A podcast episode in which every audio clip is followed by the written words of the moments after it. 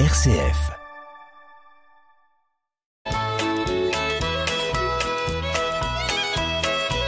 Bonjour à tous, bienvenue dans notre émission Le patrimoine en question. Bonjour Marie-Laure. Bonjour Hubert.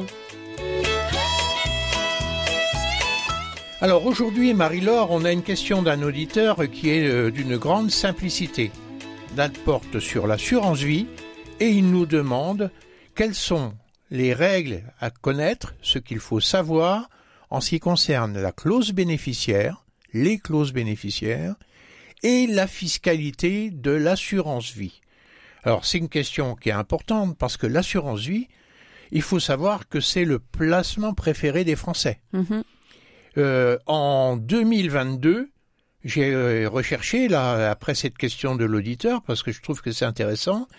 Il y avait 1827 milliards d'euros stockés dans l'épargne assurance vie par les Français et ça représente un tiers de la totalité de l'épargne des Français. 4 Français sur 10 ont un contrat d'assurance vie. Et il y a 18 millions de personnes qui disposent d'une assurance vie avec environ 100 000 euros par souscripteur en moyenne. Donc c'est dire l'importance que ça a. Et quand on dit c'est euh, 1800 milliards, alors ça ne veut pas dire grand-chose pour la plupart des gens. hein. Euh, moi, j'ai retenu un chiffre récent, c'est la dette du pays, de la Mhm. France. C'est 3000 milliards. D'accord. hein, et c'est 300 000 milliards chez nos amis américains. 3000 milliards euh, de, de dettes françaises, pratiquement, Plus de la euh, moitié. ça fait 33. Je fais un petit calcul. euh, la dette, l'épargne des Français en totalité, elle couvre quand même la dette de l'État. Enfin, sauf que c'est pas la même poche, hein, on est bien Mhm, d'accord. mhm. hein. Ouais, tout à fait. On va pas tout confondre. Alors, on va pas tout mélanger. Alors, et surtout pas tout confondre. Alors, parlons de l'assurance vie. Alors, l'assurance vie, en fait, qu'est-ce que c'est très clairement Alors, dans le jargon juridique, on dit qu'un contrat d'assurance vie, c'est une euh, stipulation pour autrui, et souvent on parle d'assurance vie, d'assurance décès, etc. Alors, il y a une différence entre les deux. Assurance vie, euh, je suppose que ça garantit pas la vie. Non, non, non, non, non. Par contre, euh, ça veut dire que euh, au moment de la fin du contrat ou du dénouement, la fin du contrat d'assurance, souvent ils sont faits pour une durée, alors soit limitée et qui se renouvelle. Si euh, le souscripteur est en vie, eh bien l'argent euh, lui appartient. Et puis souvent c'est corrélé avec euh, une clause de en cas de décès à qui va l'argent en cas de décès. Donc, en fait, il y a deux. Un mixte. Il y a deux causes qui peuvent interrompre l'épargne, contrat. Mm. soit la décision en fonction du contrat en lui-même de fin de contrat, Mhm, soit le décès de celui qui a épargné. tout à fait. Et, l'assurance décès, la différence, Alors l'assurance décès, on a euh, souvent, euh, euh, on verse une prime d'assurance à, à un assureur et si jamais le décès euh, survient, eh bien l'assureur va verser un capital au bénéficiaire désigné ou l'assurance décès va venir rembourser un emprunt qu'on a souscrit. Euh, je prends le cas euh, classique de personnes qui ont acheté euh, une maison d'habitation, ils ont emprunté auprès de la banque. Il y a toutes les chances que le banquier, au moment de l'emprunt, leur ait demandé ce qu'on appelle une assurance d'essai, invalidité, une ADI hein, dans notre jargon. Euh, et si jamais euh, les acquéreurs de la maison euh, décèdent en cours d'emprunt, eh bien l'assureur va venir rembourser le capital restant dû à la banque à la place des héritiers de la personne qui est décédée. C'est pour ça que dans le langage courant, on dit que l'assurance vie, c'est un placement, alors que l'assurance décès, c'est à fond perdu. Tout à fait. Hein, on dit fait. ça dans le langage courant. Et puis, on- a aussi un certain nombre de personnes qui ont effectivement des assurances d'essai à fond perdu et qui sont pas forcément corrélées avec un emprunt. Euh, bah, par exemple, euh, un chef d'entreprise, un agriculteur, un viticulteur va pouvoir euh, souscrire un, ca- un- une assurance d'essai à fond perdu. Bah, tous les ans, tous les mois, il va mettre une prime et si jamais il décède, ça va verser un capital à ses héritiers qui pourront euh, faire face aux frais de succession, etc. Ça, c'est de l'assurance d'essai à fond perdu et en général, c'est limité autour de 70-75 ans, c'est-à-dire qu'à un moment donné, on peut plus continuer à alimenter ces assurances d'essai à fond perdu parce que le risque de décès, forcément, il augmente avec, euh, Eh oui. avec l'âge. Et donc euh, là, nous allons parler du l'assurance vie placement. Placement. Et l'assurance vie placement, vous l'avez dit euh, il y a un instant, c'est quand même un dispositif qui permet de verser, notamment en cas de décès, en cas de décès, un capital à quelqu'un. Oui.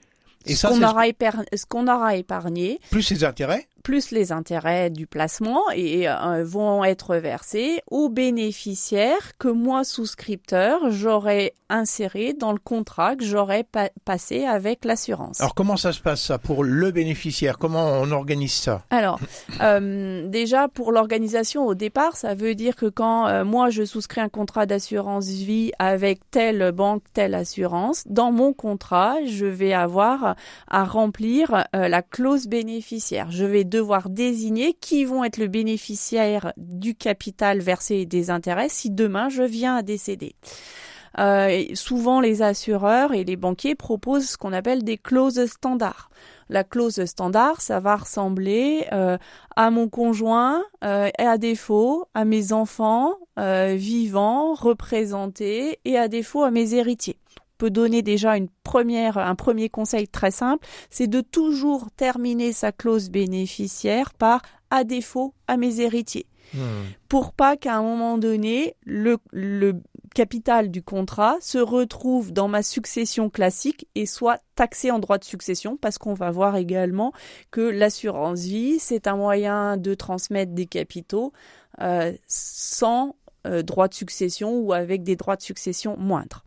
Alors là, euh, vous avez évoqué des clauses bénéficiaires en fait au bénéfice des, de gens qui sont des héritiers, avec euh, petite distinction en donnant priorité au conjoint Oui. par rapport à la dévolution légale prévue par le loi, la loi sur les successions. Mais est-ce qu'on peut dans une assurance vie, par exemple, dire RCF comme bénéficiaire Ouais, on peut faire plein de choses. On peut euh, désigner comme bénéficiaires des gens de sa famille, ses héritiers, mais également des gens euh, qui ne sont pas hérités, qui ne sont pas de sa famille, etc.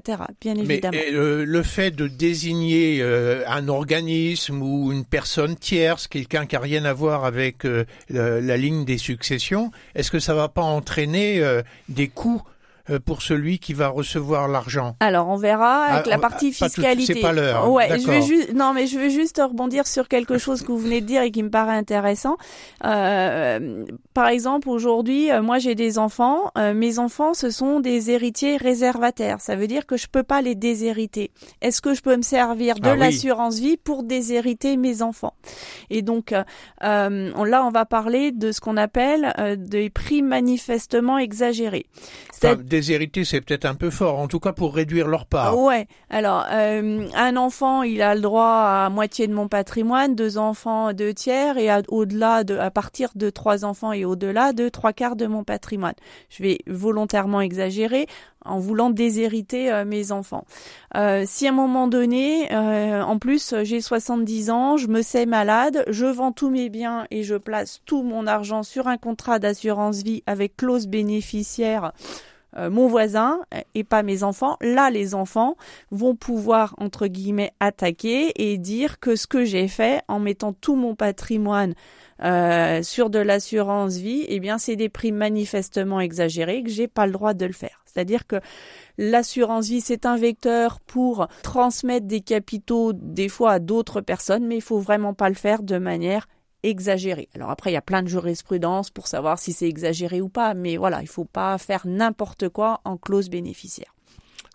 Et puis au-delà de la clause standard, et puis après je vais venir sur la fiscalité. Alors, voilà, on a parlé de la clause standard, qui est souvent le cas, mon conjoint, euh, mes enfants ou à défaut mes héritiers.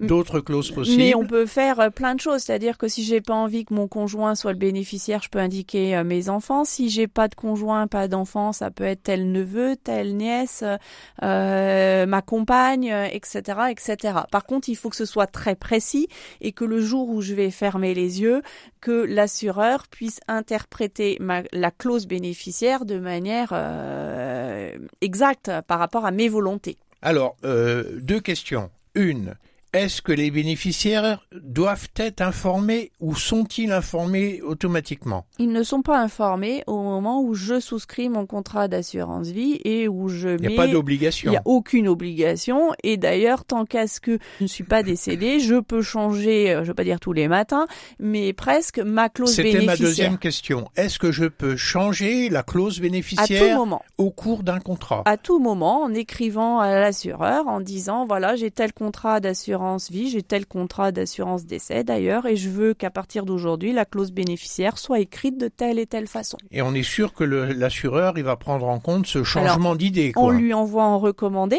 et puis on lui demande d'accuser réception de l'enregistrement de la nouvelle clause bénéficiaire. Donc il y a un formalisme important. Oui, si on veut que être, sûr. sûr. que ce soit arrivé au bon endroit, etc. On peut aussi glisser dans la clause bénéficiaire euh, CF mon testament déposé euh, chez maître Intel. Voilà. D'accord. Alors parlons maintenant de la fiscalité de l'assurance vie. Donc euh, la fiscalité, on est bien d'accord. On a fait des placements de type assurance vie. On a désigné des bénéficiaires, il y a des clauses qui sont à jour, et celui qui a fait l'épargne et ce placement-là vient décéder. Alors, est-ce que c'est dans la succession? Alors, alors, déjà, un grand repère euh, pour dire que aujourd'hui, le conjoint ou le partenaire d'impact qui est bénéficiaire d'assurance vie, quelle que soit la date du contrat, quelle que soit la date des versements, quel que soit l'âge à laquelle le souscripteur a mis l'argent sur l'assurance vie, sera exonéré de tout prélèvement, comme un conjoint, un partenaire pas de droit de succession du tout. Non, pas de droit de succession et pas de prélèvements euh, fiscaux. Ça marche comme l'exonération en droit de succession d'un conjoint ou d'un partenaire de Pax. Totalement exonéré. Exactement. Par contre, ça marche pas si on est simple concubin, bien évidemment. D'accord. Après, pour toutes les autres personnes, donc un concubin, des enfants, etc. Euh, il y a deux types de euh, fiscalité, soit des droits de succession, et donc là, les droits de succession, ça va concerner les personnes qui ont alimenté des contrats d'assurance vie ouverts après le 20 septembre 91 et au-delà de leurs 70 ans. Deux conditions de date. Après ouverture du contrat après 71 et versement postérieur aux 70 ans. Après 91, 20 septembre 91. 91. Donc là, euh, j'ai un contrat d'assurance vie que j'ai ouvert en l'an 2000. Je verse de l'argent à 75 ans. Et eh bien, au-delà d'une franchise de 30 500 euros de primes versées, eh bien le bénéficiaire aura des droits de succession à payer et les droits de succession à payer seront euh, en fonction du lien de parenté entre le bénéficiaire et le souscripteur. C'est les primes versées, c'est pas les primes plus les intérêts non, acquis. là c'est les primes versées. Donc si le contrat il a fait beaucoup de petits, eh bien il y aura une exonération sur les intérêts. D'où l'intérêt de souscrire des contrats d'assurance vie avant 70 ans. Oui, tout à fait. Et puis sinon, une autre date importante euh, pour euh, et là c'est le versement des primes qui va compter. Soit on les a versées avant 1998, soit après 98. Et même si on a versé euh, là pour le coup avant 70 ans, j'ai un abattement fiscal de 152 500 euros par bénéficiaire.